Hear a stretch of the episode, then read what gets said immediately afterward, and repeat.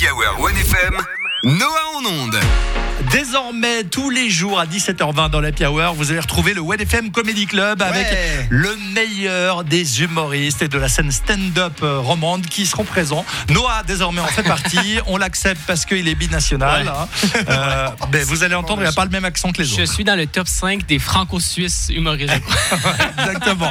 Euh, on va débriefer avec Noah désormais le, le lundi tout ce qu'on a loupé de l'actu suisse Ouais. du week-end ou alors, euh, en l'occurrence pour la première, de l'été. C'est parti, voici Noah en onde. On commence avec un anniversaire. Cet été, c'était le 30e du célèbre feu qui a rasé le pont de Lucerne. Oh Ça oui. fait 30 ans cet été euh, que c'est arrivé. Et lui aussi, dans un classement euh, assez spécial, euh, c'est le deuxième plus long pont au monde Ouais. couvert en bois. Donc, très spécifique comme classement, mais il performe là-dedans, il est très fort. et, euh, et donc, ça, ça a été fou parce qu'en moins de, en un peu plus de sept mois, ils ont tout nettoyé, les dégâts, ils ont refait le pont comme on le connaît aujourd'hui, donc Bien complètement à neuf. Et je me suis donc dit, au contraire, quel attrait touristique que si jamais il brûle ou il brise, qu'on se dit, pas besoin de le reconstruire. Déjà, pour commencer, euh, les statues à plein palais à Genève qui créent énormément de crises de cœur en fin de soirée. Vous savez, les statues à, à l'arrêt, il y en a plein, en fait, des faux humains Ah qui oui, sont un ah peu oui, partout. bien sûr. Frankenstein, là, non? Ben, il y a- ça, c'en est un, mais il y en a Ah, d'autres à il y en a l'arrêt. d'autres. Oui, il y a des hommes, des Peut-être femmes. très spécifique comme rêve, mais. Oui, c'est très localisé en Euh, tout cas, voilà, la vanne. plus général, euh, le taureau en bronze à New York. Oui. On a vu beaucoup trop souvent les burnes sur Instagram. Je pense que- Il faut les toucher pour porter Oui, chance. apparemment. Oui. Et en dernier, la muraille de Chine, parce que flemme, ça prend 2000 ans à faire. donc. Un autre anniversaire qui a eu lieu cet été, c'est celui de la Suisse, la fête nationale. Le 1er août, une belle journée de célébration. Et malheureusement, dû à la météo, certains feux ont été annulés, dont ceux de Lausanne. Et il y a quelques jours, ils ont annoncé qu'ils allaient faire les feux d'artifice, donc le 2 septembre prochain. Qui est-ce qui fête une fête nationale plus d'un mois plus tard, en fait? Sérieusement.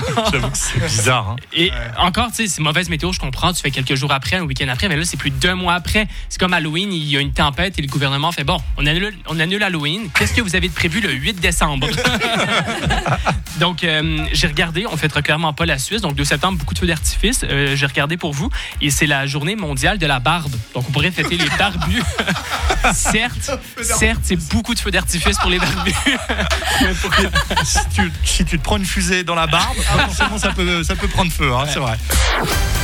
Et on termine quand même avec la belle histoire de l'été. Vous l'avez vu passer, une femme qui a accouché au camping du Paléo. Oui. Et honnêtement, c'est fou cette histoire. Et en plus, tout a bien terminé. Le bébé va bien, la maman va bien. Ce qui est surprenant parce que le camping du Paléo est dans le top 3 des endroits les plus insalubres au monde. Juste... non, c'est pas vrai, mais c'est un camping de festival, quoi.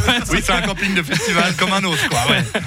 Et euh, donc, et vous avez vu- bon, l'histoire vous l'avez peut-être vu, euh, le bébé a donc une passe à vie pour le Paléo Festival, Oui. un beau geste du festival. Et on a vu ces histoires également dans un avion, une femme qui a accouché et la compagnie aérienne offre des billets d'avion à vie pour l'enfant. Euh, dans une pizzeria également des pizzas à l'infini. Donc la morale de cette histoire, c'est que d'un point de vue strictement économique, l'endroit le moins intéressant pour accoucher, c'est dans un hôpital. Sérieusement. Il n'y a aucun avantage à part pour le bien-être du bébé, mais sinon, ça rapporte rien à coucher dans un hôpital aujourd'hui. Donc, Faut accoucher dans une banque? ben c'est ça, viser les hôtels 5 étoiles, les restos sur le Surtout dans cette on fait comme on peut. Hein. Merci Noah. Toujours très fort. Il est revenu en forme, hein. Bravo. Oh là là, t'as bien bronzé.